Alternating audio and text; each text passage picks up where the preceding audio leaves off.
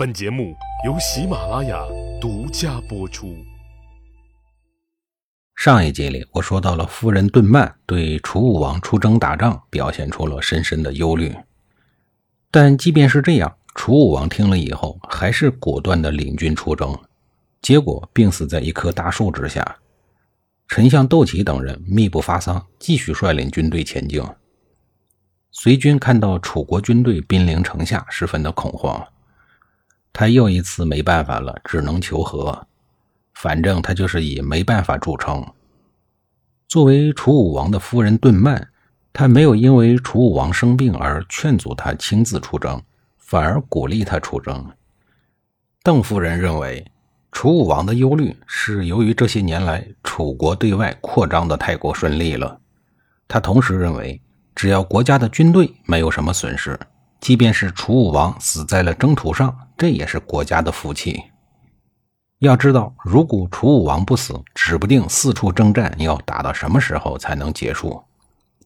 作为一名女性，邓曼认为国家利益高于一切，体现了楚国人民尚武爱国的精神特征，表达了深深的爱国之情，激励鼓舞着楚国一代又一代的人民。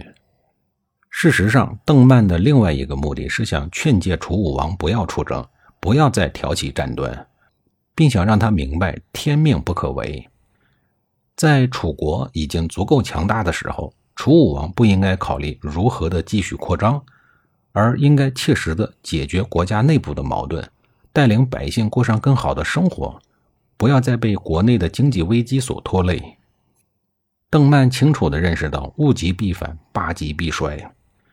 只可惜，楚武王并没有领会老婆的苦心，而是继续出征，最后死在了出征的途中。邓曼善于思考，明达事理，有着异于常人的大智慧。他知道“水满则溢，月盈则亏”的道理。他的思想上承玉子，下启老庄，对后来楚国的道家哲学发展具有十分深刻的启迪作用，成为楚国一代杰出的女思想启蒙者。邓曼的辩证天道观成为了楚国思想宝库中的瑰宝。在邓曼的辅佐下，楚武王带领楚国成为了东周时期不容小觑的强大力量，在历史上留下了浓墨重彩的一笔。楚武王在位五十一年，从等级低微的子爵做到了称霸一方的楚王，可以说他给整个周朝带来了一场巨大的变革。他让楚国得到了新的发展，奠定了楚国的百年基业，同时也让周王室的威严受到了巨大的打击，掀起了新一轮武力吞并的浪潮。楚武王可谓是一生叛逆，也正是他的叛逆，才造就了其不凡的一生。我们不能学习他的武力强势，这一套在现在的法治社会里不好使。真正值得我们去学习的是那一种面对自我理想时的坚定和不屈服。人若有梦，时运自来；天若不愿，自我安排。俄罗斯的历史就跟楚国的历史很相似，伊凡雷帝就相当于俄罗斯的楚武王。楚国是以五十里地从子爵起步到楚武王称王，最终发展成战国时期第一大领土国。俄罗斯从莫斯科大公国起步，至伊凡称帝，最终发展成世界第一大领土国。因此，伊凡雷帝就类同于楚武王，彼得大帝类同于楚国后世的楚庄王。拿破仑的军队攻占莫斯科以后再退回，类同于伍子胥率领吴军攻打楚国的郢都再退回。这历史是多么的巧合！一生爱打仗的楚武王去世以后。他那个常年被自己逼着在基层过着打打杀杀、有今天没明天的儿子熊霞，顺利继位，是为楚文王。惯性使然，楚文王继续奉行打打杀杀的扩张运动，不断的通过武力与北方中原文明积极的融合，这和他老爸的遗志不谋而合。楚文王接班的时候，已经是一个年富力强的中年人。这么大的岁数才接班也是没办法的事儿，谁让他的老爸在任上一干就是五十一年之久呢？不过这样呢也有另外几个好处：一是他的心智已经完全成熟了，不会出现权臣篡权的事情；二来他老爸经营的时间长，留下的遗产自然就丰厚。比如有一套精明能干的领导班子，还有一支能征善战的威武之师，这让楚文王干起事儿来显得是称心如意呀。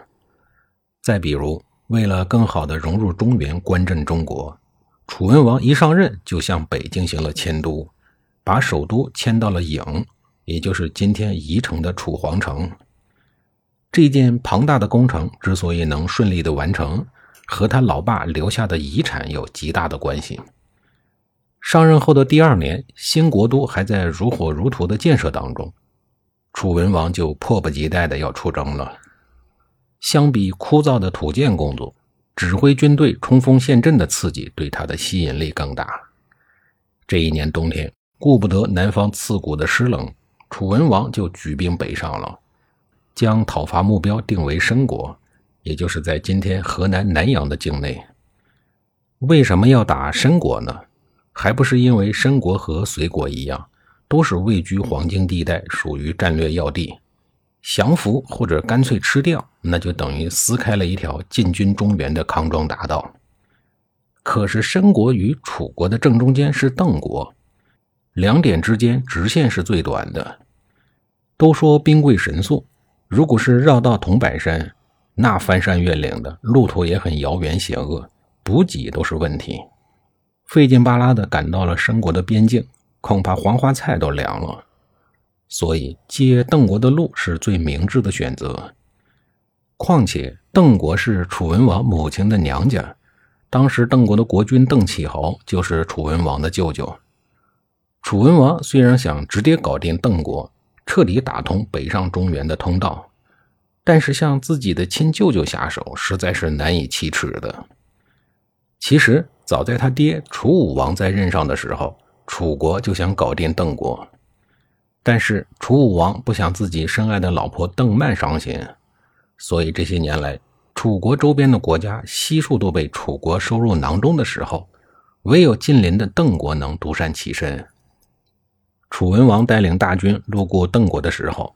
作为舅舅的邓启侯，于情于理都要招待楚文王。楚文王在邓国的短暂逗留期间，邓启侯的大臣们看出了楚文王、楚武王这一对父子的野心，于是激烈的劝说邓启侯杀掉楚文王，并忧虑地对邓启侯说：“亡邓国者必是此人，等他灭了申国，再来灭邓国，就好像咬您的肚脐一样，咱们就来不及对付他了。”可是楚文王是他的外甥，又没招惹他这个舅舅，只是路过我这儿，而且还带了不少珍奇异宝和楚国的土特产，这让善良的邓启侯很为难。下一集里，我继续给您讲述不为难的外甥楚文王在邓国的事儿。